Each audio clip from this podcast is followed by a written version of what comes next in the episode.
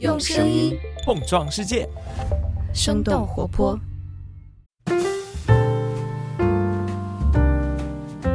嗨，大家好，欢迎收听《声东击西》，我们一起用对话来发现更大的世界。我是徐涛。那今天我们的话题也是多多少少和奥本海默有关哈，就因为的确这个电影，我觉得有很多可以说到的地方。而且对于我可能比较特殊的地方，是因为一个曾经在硅谷做过很多前沿科技报道的人。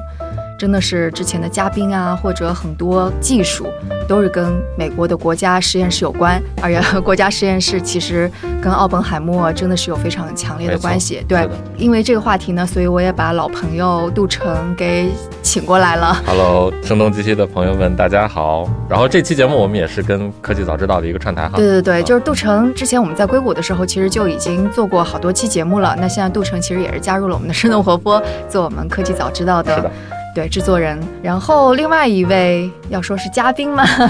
对我们另外一位是赛德，其实是声东击西的制作人之一吧。Hello，大家好。我们来说这个国家实验室哈，就是我觉得挺有意思的一点是，现在感觉集全国之力来做这种非常前沿硬核的科研，在这种大国，中国呀、美国呀，或者是其他大国是很常见的一个事儿。是的。但是其实，在奥本海默那个时代。就是几乎没有，所以奥本海默相当于是开启了这样的一个时代。但是问题就是，美国其实是一个很分权的，然后权力下放在地方政府的，其实对美国而言也是一个很不正常的现象。然后，但是国家实验室这个东西就历经了这么多年，现在依然在美国的这种科技竞争当中起一个非常重要的作用。是的，没错。这个美国的这个国家实验室的这个制度，准确来说应该是在战后一九四六年。当时有科学家说，曼哈顿计划当中的实验室，呃，他当时特指的是阿尔贡这个实验室，应该名字里边要加上“国家”这两个字。但它的雏形呢，就是举国之力的这个曼哈顿计划当中，其实已经分布在美国不同地方的实验室了，包括由奥本海默一手缔造出来的罗斯阿拉莫斯。那么加上“国家”这两个字呢，其实相当于是确立了国家实验室在美国政府的体制之下。可以动用这个举国之力去呃获得超级多资源，相当于是确立了这么样一个正当性嘛。但是其实相当于我们都知道的，其实通过大家可能去看奥本海默这样的电影，在之前主要负责曼哈顿计划的这个最核心的这个核武器的研究方面的这个洛斯阿拉莫斯这一个呃实验室，它其实已经是具有这个国家实验室的一个雏形了。因为其实如果再往前推的话，其实战前就已经有一些了。那像欧洲传统的一些大学，他们也投入一些。然后包括第一次世界大战的时候，其实美国的军方就已经有一些实验室。对，就比如说电影里面我们看到伯克利由劳伦斯领导的这个实验室，它叫做辐射实验室嘛，Red Lab。然后以及像在东边普林斯顿这些地方，他们当时所处的地方有一些实验室吧。但是。从来都没有这么大的一个力量投入。在美国之前，英国是先通过了一个法案，然后建立了一个类似于我们说的举国之力的这样的国家实验室。然后他们有两个科学家开始去研发原子弹这样的武器。然后应该是四一年的时候，罗斯福成立了一个科学研究与发展办公室。这个办公室下面相当于是有了一个行政令啊之类的，几乎能够调用。无限的资金和人力调用到跟那个军事目标相关的一些东西来。是的，对，大家可以回忆一下，在电影当中，当时奥本海默第一次跟他的这个同事劳伦斯见面的时候，当时劳伦斯跟他的学生正在忙着在做一个什么样的东西？是在伯克利的校园里。是的，劳伦斯在做的这个项目呢，就是他当时正在打造的这个东西叫做回旋加速器，叫 cyclotron，就是后面对于开发原子弹非常重要的一个。提供这个里边的这个放射性材料的这么样的一个机器，当时呢，在刚才陶老师提到的这个美国政府组织的科学与研究发展办公室，叫做 OSRD 这个部门呢，它下面还有一个部门叫做 IC 部门，一个比较神秘的一个部门。它当时其实已经给劳伦斯提供了四十万美元的这样的一个费用，用于开发这个回旋加速器。然后包括其实劳伦斯后面他在四几年、五几年的时候申请资金的时候，他都是一下子去申请两百万甚至一千多万美元，在当时一千多万美元的经费，从从这些里边都可以看出来，说美国政府包括在战前战争刚一开始的时候，以及战后，其实对于像这些科学家领导的这种超大型的这种举国之力的这种实验室的项目，是给他们有非常大的这种资金以及自由度上面的一些支持的。这个 OSRD 的领导人是不是就是电影里出现的那个叫哎布什博士？布什对，呃，OSRD 的当时的这个负责人叫做万尼瓦尔·布什，对他其实是应该可以说是跟劳伦斯、跟奥本海默以及当时一些在美国的这个东部的一些科学家，就是他们是掀起这一个潮流的这样的一波人。虽然我们刚刚说有那个布什、有劳伦斯这些人，但是其实，在那个奥本海默正式加入之前。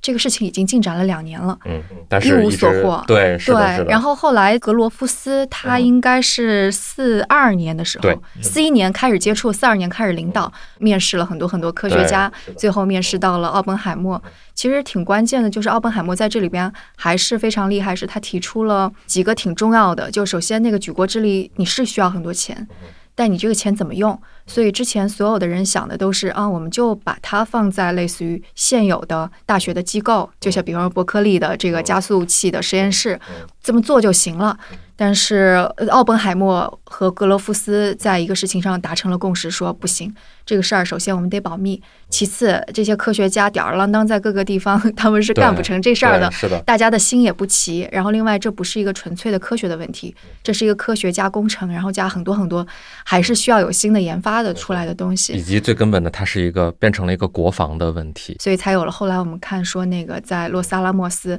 然后就凭空而起造了一个这么小城。而且这个事儿，我后来想想觉得很有意思的地方是，我们现在已经习惯了类似于新的开发区，然后建起来，凭空而起，建起来，然后把各个地方的人笼络过来。对，通过政策，通过各种各样的方式。但是你说那是在那个时候的美国。当时这个最开始，其实四一年的时候，普林斯顿的这个科学家他们就有提出提出说，如果我们确定要打造一个原子弹这样的一个东西的话，我们需要一个集中式的、单一功能的去做核能研究的这样的一个中心。但是在当时呢。我们都知道，美国直到今天，它的体制仍然是一个比较自由。美国的这个呃文化，他们的人的性格，他们不是这样的。所以在当时呢，其实相关的这个研究就分散到了两个中心，一个西，一个东。西边就是在 U C 伯克利的这个辐射实验室，叫做 Red Lab，然后以及芝加哥的那边，他们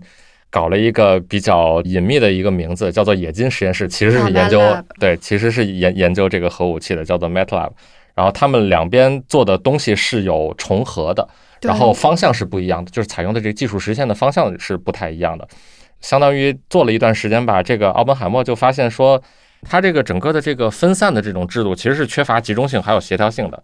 所以他就说啊，那我们不如把大家都聚到一个地方。他其实是在地理位置上把分散在全国各地的。最优秀的人组织到了，在至少我们放在了同一个地方。嗯嗯，所以某种程度上，就如果不是这种战争的状况，很难会有这样一个在洛萨拉莫斯这样的一个 实验室一个怪物出现。没错，因为可能还有一点是，就很多科学家其实是不愿意。把他们所学用到军方的武器上去的，是的。就比方说电影里边那个奥本海默的好朋友拉比，他就没有参与到。他没有参与，他非常坚决的说：“就我就不参与，但我可以作为一个顾问。”呃，任何的科学家跟军方在一起。呃，合作的时候他都不会感觉到舒服的，因为科学的研究，我们的这个科研的这个核心的一个大家的理念是我们应该自由的去做自己的这个研究嘛。是，而且那边其实生活还是很简陋的，没有浴室，没有厨房。是的，这个事情非常让人感觉到，就是他们一开始的评估确实是科学家有的时候他是很理想的，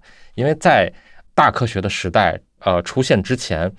大部分的这个科学研究，这些科学家他们的做法，这个习惯的这种感觉是叫做就是小科学。他们在自己的实验室里，无论是大学也好，或者是呃一些其他的这个机构去资助他们做这个研究也好，他们更多的是自己一个人带上一两个学生、两三个学生去做这样的研究，以及他们的能够接触到的资金，通常来说也是比较有限的。当他们被卷到一起，然后一起来做这个原子弹的这个事情的时候，就开始互相卷了。是的，然后他们就发现，就是这个事情你是需要做大量的这个相关的这个工作的，不是说我们过去在这个各个大学高校的这个实验室里面就可以做了。然后他们当时算了一下，就发现说，所有的生产厂房、设备专家这些东西，我们可能需要一亿美元，这就不是几十万美元能够解决的问题。再后来最后算了一下，说整个洛斯阿拉莫斯这一块地方的这个总共的耗资大概是。二十亿美元左右，在今天至少是洛斯阿拉莫斯，对，就只是洛斯阿拉莫斯就已经耗资了二十亿美元左右。他们总共是雇佣了二十万人，说全国有八十处办公地点，然后十座制造工厂。说洛斯阿拉莫斯的整个耗电量有的时候是超过整个纽约市的。就这个事情，他们最一开始还以为这些研究就直接可以在曼哈顿做。对啊，这个项目为什么叫曼哈顿计划？一开始就是他们想在一栋神秘的大楼的十八层里边造原子弹这个事情，发现这个事情，对里边儿，对，就他们就是当时就是想在纽约市中心的去做相关的核研究，甚至打造出原子弹。但是后来发现这个事情特别的不靠谱，甚至把当时整个纽约市的有一部分的区域，因为他们做研究都产生了那个一定程度上的核污染，然后他们发现这个事情我们不能在。大都会这样的一个地方去做嘛？嗯嗯嗯，可以理解为什么头两年什么产出都没有。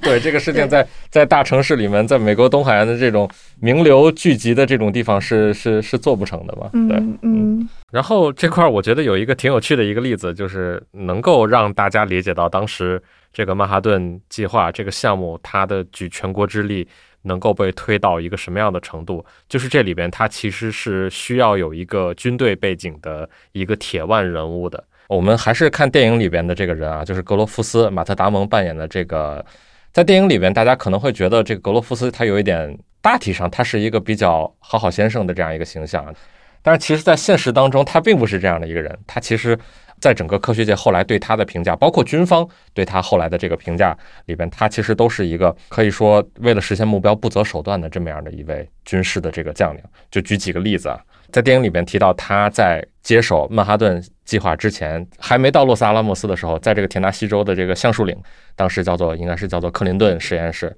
对，他是不惜动用。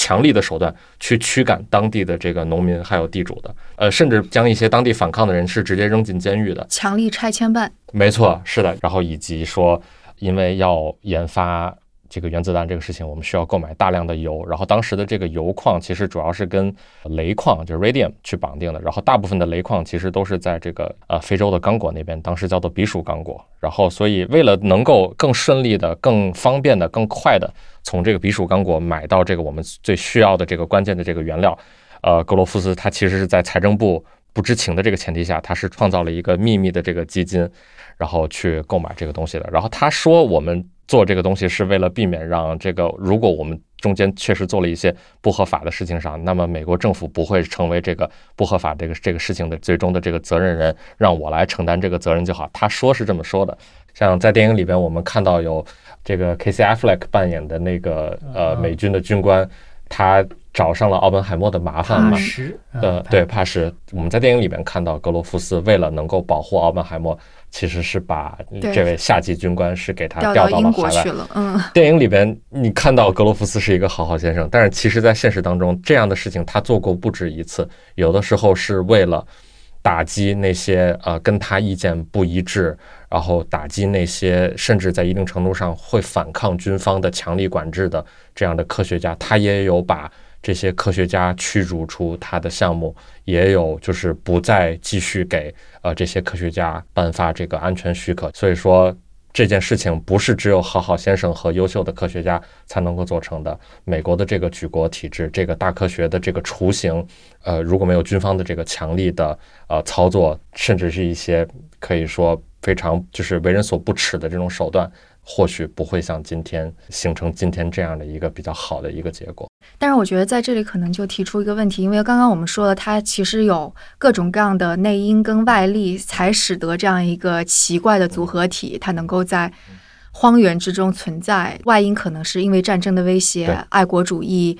非常非常的高涨，内因可能是有这么样铁腕的人、强硬的人，然后美国政府也因为这样的外因可以拨这么多的款，然后包括有这么多的群星闪耀的，不管是将军也好，还是奥本海默这样的人。那可能面临的一个问题就是，到了战后，很多外因都不存在，外因内因都不存在了。下一步就是国家实验室，它为什么就没有分崩离析？它反而就一直存在了下去，然后后来还存在的挺好。与此同时，还有一些附带的问题，就比方说原子弹，它毕竟它使用的地方就只是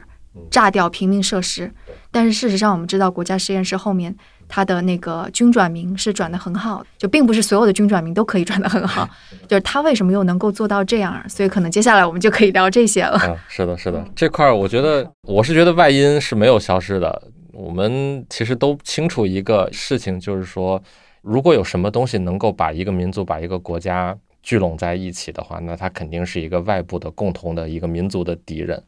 可以说，在二战结束之前就已这个新的外因就已经出现了，嗯也就是对后来的这个前苏联的这个恐惧，后面的这个各方面的全方位的军备竞赛，无论是核方面的还是太空方面的这个军备竞赛，都驱动着在二战期间成立的这些实验室，也就是后来的这个国家实验室，它仍然在继续的运转着，甚至以更高的呃研发成本去在继续的运转着。的确是的，像那个电影里边，可能大家也会看到，像泰勒一直要开发他的氢弹，对，跟奥本海默也产生了非常大的分歧。但是内因这块其实是没有了吧？就很多重要的科学家，他们都离开了后来的这个国家实验室的体制。就是其实比较分散嘛，像奥本海默肯定是辞去了，就去了普林斯顿。对，但是像泰勒他是留下来了，因为他要做氢弹。冯诺依曼他应该就是依然是两边跑。对，就刚刚可能我们没有提到说，在二战的这个过程当中，因为计算太重大了，所以冯诺依曼作为一个数学家，以及就是他是一个通才，所以其实也是出现在了洛斯阿拉莫斯。嗯，然后跟泰勒其实也是好朋友。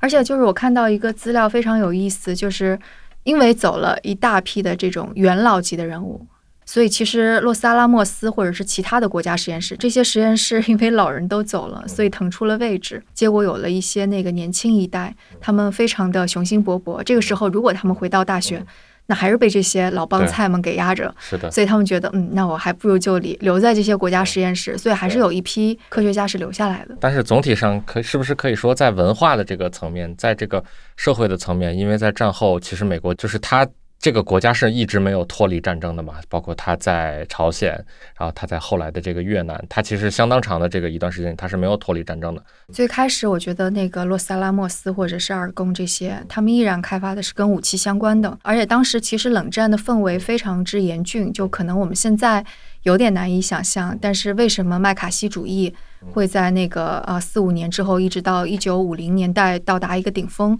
然后出现了电影当中会对。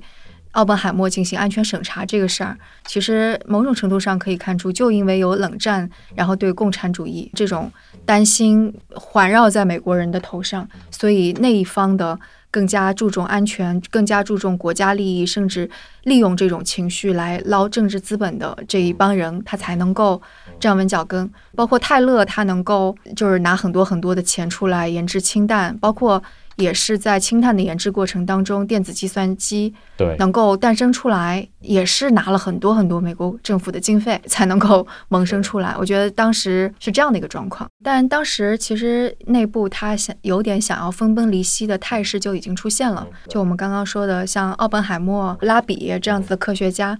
其实都是非常在反对再开发氢弹的。所以在呃，包括在立法的层面，在政治角逐的层面上，他们是有很多很多的这样子的一些辩论，包括科学家。其实，因为刚刚有说洛萨拉莫斯等国家实验室其实生活很艰苦，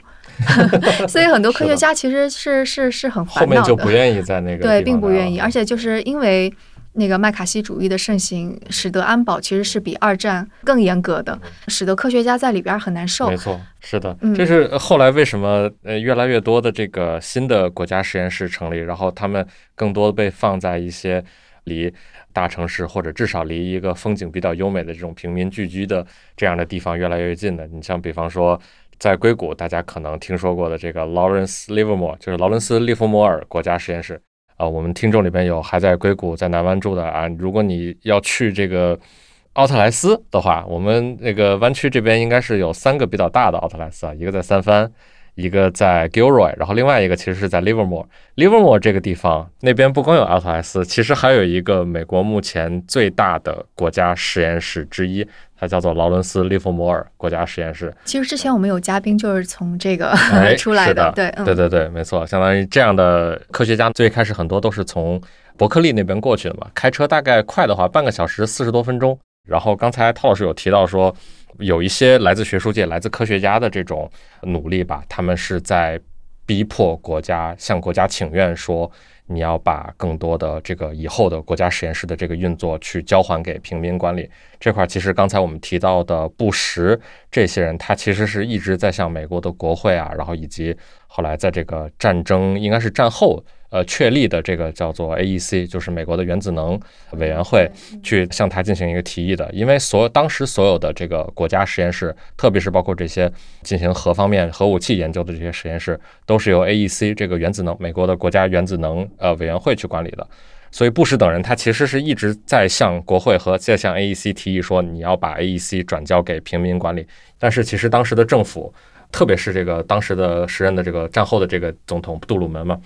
他就认为说，只有政府和军队才应该控制原子能，只有这样的方式才能够防止原子能被滥用。所以，其实政府跟军队采用的应该是核扩散的这样的一个方式，而科学家认为核应该进行一个不扩散，就是我们把它去进行一个收敛的这样一个方式。但是那个时候，其实美国的国会内部它是总体反对军队政府对这个 AEC 继续保持一个专权的。但是当时的这些政客，他们跟政府自然也走得更近嘛。他们其实采取的是一个比较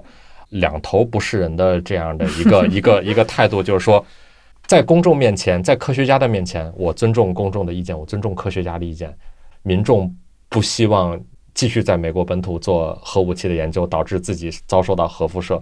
但是在政府这边呢，他们又不希望军方被完全排除在外，这就联系到了我们刚才提到的这个仍然持续存在的这个外因，就是他们担心苏联可能仍然对美国形成一个核威慑，所以他不希望军方被啊完全排除在外吧。这是政界方面的一些对这个事情的一个一个认知吧。但是呃，除了这些跟政府走的比较近的这些科学家，像劳伦斯、奥本海默这些人。其实普通的科学家，像比方说以前的这个冶金实验室，也就是后来的阿贡啊，然后包括橡树岭的这些地方的科学家，他们其实是表示非常非常强烈的这种反对的。他们就是认为说，到了和平的时代，国家实验室应该恢复为一个自由科学交流的这样的一个风格。然后这一块还是，呃，还有另外一个挺有趣的概念，就是我们在电影里面看到一个一直不停的在写信，一直不停的在请愿的，就是在这个哎希拉德，对他。他的身份其实是哥伦比亚大学，然后以及冶金实验室的一位专家。他的整个职业生涯都在通过写信的方式向政界、向公众，然后向国际社会去传达他所看到的情况，他所预言的未来。你像在这个战争呃还没开始的时候。当时德国那边发现了核裂变，他其实就是一直在写信，包括给爱因斯坦写信，让爱因斯坦去联署这个信给罗斯福去写信，说我们要重视核武器有可能被德国开发出来的这样的一个情况。然后他在这个后来在冶金实验室，他其实是跟这个费米他们是一起完成了第一个持续的这个链式反应的。他已已经意识到原子弹的这个威力了。然后包括后来他是一直反对军方的这种分割沙箱式的这种治理的这种方法的。然后包括在原子弹马上就要被扔到广岛和长崎之前，我们在电影里也看到了他仍然在这个希望奥本海默说你能够站在我这边。说我签个名儿吧。对，签个名儿说我们 不要去用这个东西。然后在战后呢，他其实是仍然在通过各种各样的方式去反对核武器扩散的。他反对军备竞赛，然后他提出了一个很关键的一个观点，就是说想要阻止呃核武器的这个军备竞赛，唯一的途径是成立一个国际性的这个原子能管理的这样的一个监管的一个架构。这就成为了后来的这个国际原子能机构的这样的一个雏形。其实看这段历史的时候，我就想到我们上一期讲那个日本的那一期当中有个概念，说是抬神轿的人都抬着轿子，然后看上去不可抗力的走向一个很糟糕的状况。我觉得就是比较起来有点有意思的地方是在于，因为都有外因嘛，感觉好像都是有战争的威胁，然后内部的人。也有很强大的想要往就是更极端的推的，就比方说日本的军部跟美国的军方，他们都是更加好战的，对不对？然后包括也都有那个最上层的支持，无论是日本的天皇还是那个美国的杜鲁门。但是为什么最后美国国家实验室依然在这里边没有就看上去这么失控？我觉得的确跟杜成刚刚讲的。不同的力量，它能够发出不一样的声音，是很很至关重要的。然后原子能委员会，就是我在看它的那个就是设置的时候，我也觉得非常有意思。它是分权的，它是有七个委员，我就觉得哦，好吧，这个也太美国了。这块我觉得还有一个很重要的，没有导致国家实验室的这个系统最后变成一个更大的怪物的这样的一个原因，就是他们内部之前一直认为非常好用的一个东西，就是分而治之，内部竞争。按我的这个习惯来说，我就叫它养蛊。这块我觉得可以简单展开一下它的这个历史，就是说在战后呢，军方跟 NAC 它其实成立了更多的实验室，去分别让他们瓜分各种各样的这个项目，就是分蛋糕一样的这种情况。那么，为了最大化整个系统的利益，军方跟 AEC 它会协调各个实验室之间的矛盾，有的时候会让他们做一些相同的工作。有的时候甚至会把项目在不同的实验室之间做这个来回的转手，然后有的时候他会故意的含糊不清的表达说，呃，给你下命令，就比方说实验室 A，你应该跟那个实验室 B 做不一样的这种事情，他会这样的表达，但是你不知道这个不一样的事情你应该怎么解读它们。然后 AEC 呢，他又能够允许实验室主管去自行决定你未来做什么样的这个方向的这个项目。那这样的内部竞争，它其实是对国家资源。造成了巨大的浪费了，但它其实，在今天也产生了一个对美国甚至对整个世界也都很有益的一个结果，就是国家实验室体系，尽管它非常的强大，它并没有异常的集中，它没有变成一个这个艾森豪威尔呃就是警告过的军工复合体这样的危险。那么，在一些科幻作品，其实我们会看到这样的军工复合体的形成，对一个城市、对一个区域，甚至对一个国家的统治造成的这种。恐怖的这种后果，比方说在异形宇宙里边，我们会看到叫维兰德；然后在这个赛博朋克里边，我们知道的一些经典的这种名字叫什么荒坂呀、军事科技。但是好在他们这个分而治之、内部竞争的这样的一个继承下来的一个历史包袱吧，反而成了他们没有变成一个可怕怪物的这样的对他们的一个制衡。但他的。初心是这个吗？对对，我我正我我正要回答这个问题，就是为就是听起来好像他们一开始就想分而治之这种，但其实不是，最开始他们就是怕那个泄密给共产党人，然后泄露给苏联，不想把所有的技术都集中在一个实验室，是的，然后希望是在不同的实验室，而且因为又隔得远，他们就觉得这样子没有办法传递信息，对，所以就在二战期间就有了好几个实验室的这样的一个状况。其实我感觉还蛮关键的一点，就是等到冷战进入到尾声的时候，整个这个国家它的国会，它可能也觉得我没有办法拨款给对 给这个一个非常庞然大物的东西了，所以他们事实上他们的经费是在减少的。对，然后当经费减少的时候，他们可能手里掌握的权力就没有那么多了。对，所以看到各个实验室，他们会开始想要去争取更多的经费，所以他们要开始讨好除了 军队之外的其他的一些，就比方说那个环境是一个很大的。问题，所以他们去研究那个 PM 二点五，或者是那个公共卫生，所以你会看到他们研究的跟武器相关的东西就越来越少，但是跟这些国民福利相关的东西就越来越多。对，所以我就觉得这种的，就是内部的各种各样的权力制衡以及竞争，在国家实验室最后变成了一个看起来非常平和的、带来 有更多社会好处的这样的机构机构当中，造成了很大的影响。在现在的这个国家实验室下边，呃，我们统计的是十七个国家实验室嘛，所以其实我们知道它肯定是在做核武器，或者至少它公开有在说在做核武器的，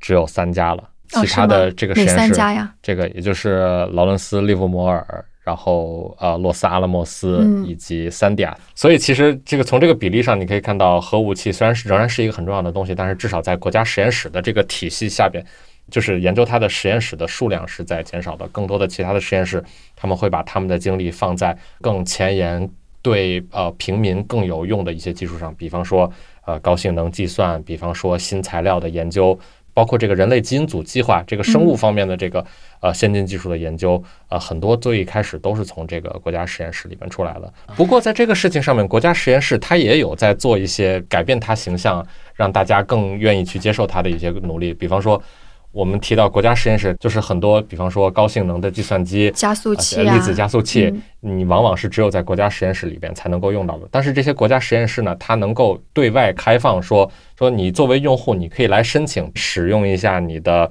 计算机，使用一下你的粒子加速器。我开放我的这个大设备的这个权限给你外边学术界的这些可能相对来说比较小一点，它没有那么多经费，没有那么多人可以去购买这样的这个设备，然后以及你也可以申请成为一个访问学者，你可以隔三差五去一趟这个旁边离你家很近的国家实验室里边，呃，去用一下他们的设备。所以在这个方面上，国家实验室它其实是有在让自己变得更加的开放。但你知道吗？就这一点也使得国家实验室之间的竞争更加激烈。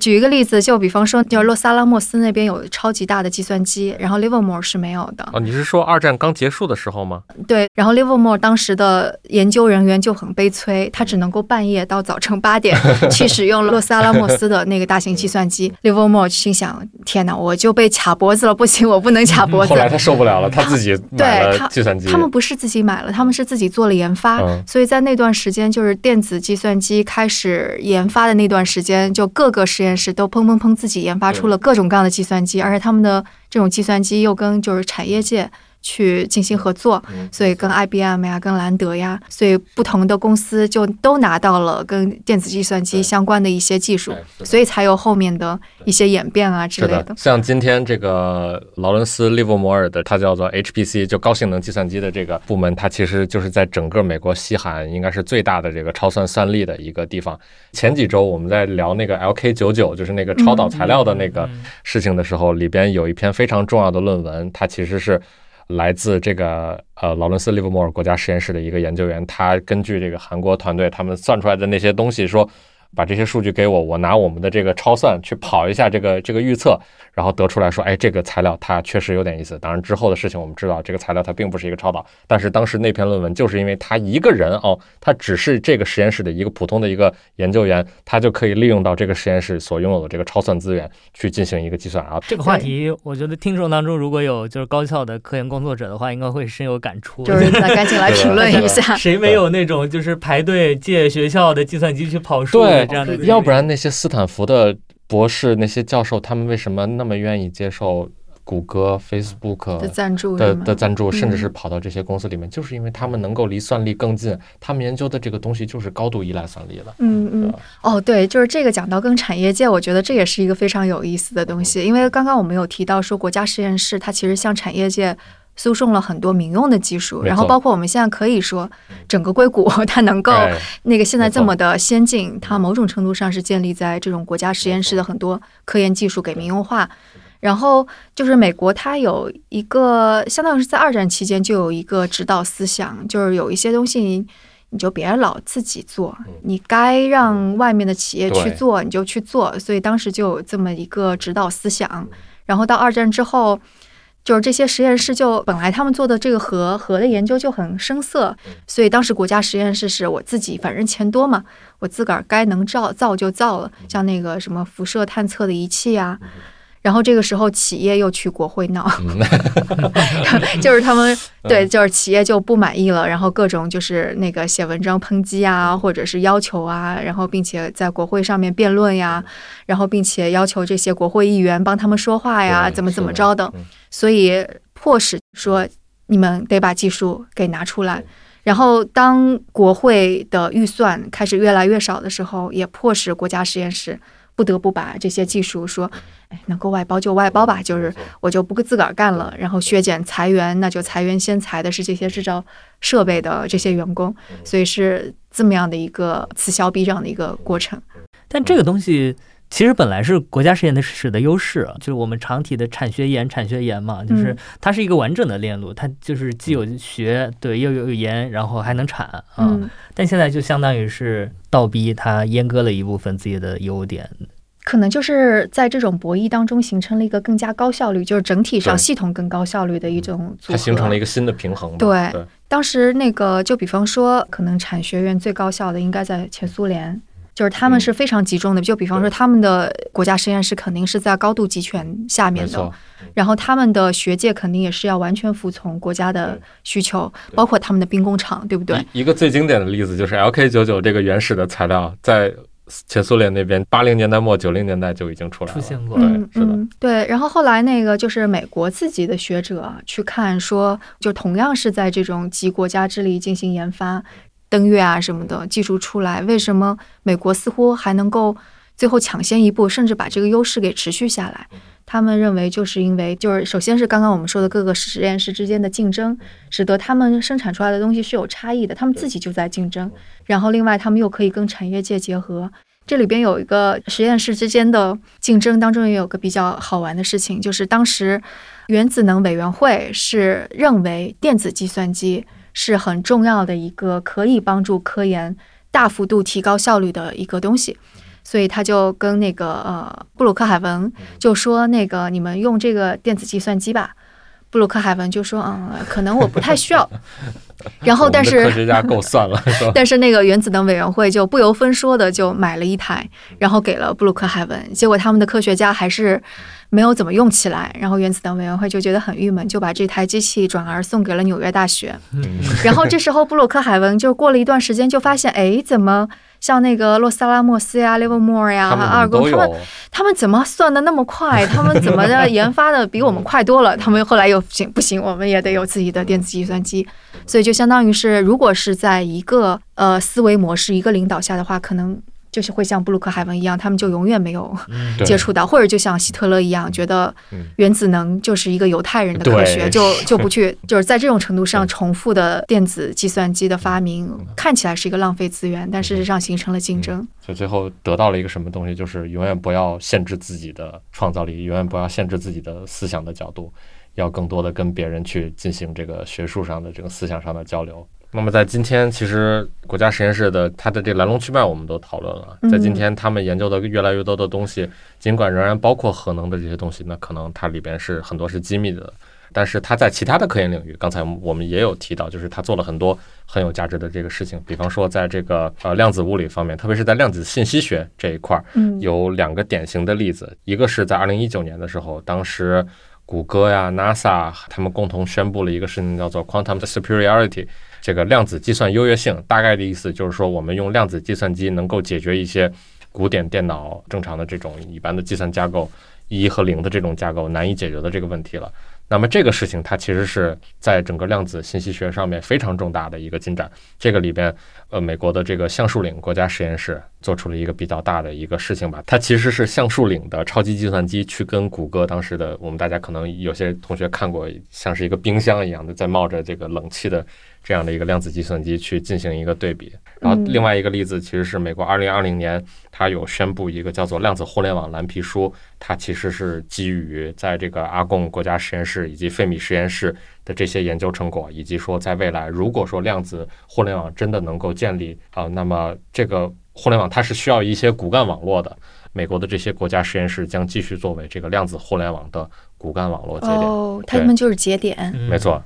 然后在公共卫生领域呢，其实整个美国以及美国所能够辐射到的，包括西方国家、北半球的这些在对抗呃新冠的相关的这个工作上面，在能源部的指挥下边，这个国家实验室它其实是做了很多事情的。比方说，它组建了一个叫做高性能计算的这个联盟。呃，联合了包括阿贡啊、Los Alamos 橡树岭、三 D 啊这些各种各样的国家实验室的计算资源，呃，为全球的科学家还有医疗专家提供这个算力资源。他们有一个统计是，这两三年的时间里面提供了总计三百三十 P flops 的这个算力，所以还是非常多的。这是什么概念啊？完全没有概念了都。这个。大概意思就是说，因为你要计算 很多，对 很多很多，对，因为你要对这个新冠病毒这个分子模型，对它的这个基因的复制自己的这个原理去进行一个研究嘛，对算力的需求是非常大的。然后至于说在其他的领域，其实我觉得反而是国家实验室在文化领域的这个影响是非常大的哈。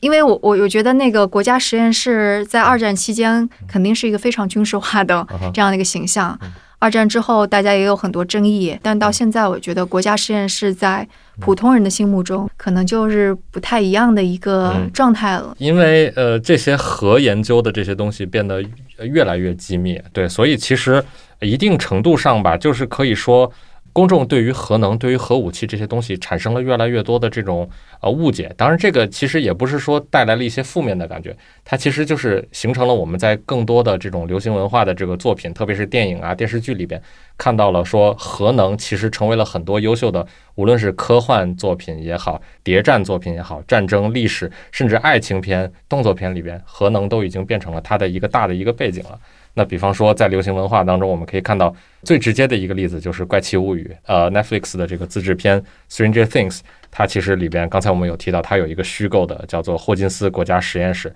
它是位于一个虚构的一个小镇子上面。它里边因为这个呃粒子加速的研究，或者是因为核能的研究，导致打开了一个通向异世界 Upside Down 的这样的一个大门。这个实验室它其实是很像现实当中的这个费米实验室和阿贡国家实验室。然后在这个《环形物语》里边，这是亚马逊的一个自制剧啊，它里边有提到的一个物理研究所，叫做 MCEP，它其实有参考了美国的这个费米实验室，因为费米是最一开始做这个粒子物理加速这样的一个实验室。然后还有一个比较经典的，其实就是《绝命毒师》，就是这个片子里边的这个 Water White 老白啊，他这个化学为什么这么厉害？他之前其实就是在三地亚国家实验室。工作的三 D 亚是另外一个位于新墨西哥州的，跟那个呃 Los Alamos 其实都是在新墨西哥州那他怎么后来去当高中老师了？失去工作了，因为他拿不到这个这个资金了。哦，就是我们说的那个 国会削减经费之后的，没错，对三 D 亚的这个里边有包括核武器啊，以及核武器配套的这个化学引爆系统这个这块儿。那么老白他是化学专家，这个我们知道了。行啊，好呀。那我们今天也聊了挺多的了，其实就是国家实验室这个它的前世今生，然后以及它怎么样才相当于是一个怪兽，但是又被困在了笼子里。它诞生于武器这种杀人的东西，但之后又能够造福于民众。它怎么样不会像一个失控的神教一样被抬向一个不可避免的深渊？我觉得这我们这两期节目还是挺有意思的哈，可以做一个对照。所以也请大家给我们留言，特别是曾经有在国家实验室做过的同学，我们听众当中应该是有的，因为我们之前的嘉宾啊什么的也也都有提过。那我们今天就这样，我们下期节目再见。好，拜拜。